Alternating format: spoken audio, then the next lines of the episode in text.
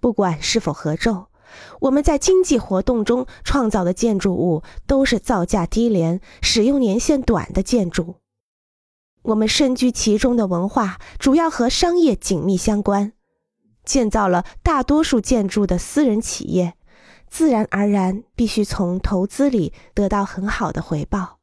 否则这笔投资没有多少价值。市场总是在制造大量一次性的用后抛弃的建筑物，废弃的没有被充分利用的建筑物塞满了整个城市。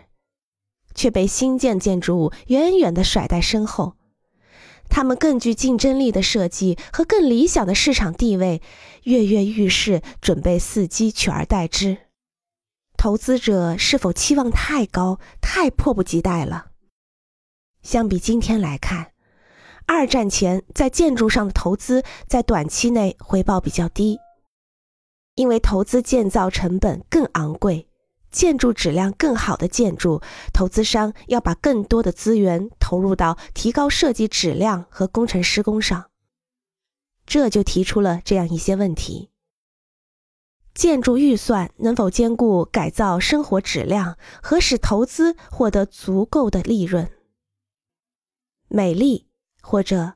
你喜欢，也可以称作高视觉质量。是从利润回报中扣除，还是计算到利润回报里？如果好建筑在市场上没有得到尊重，那么市场还是我们生活质量的绝对评判标准吗？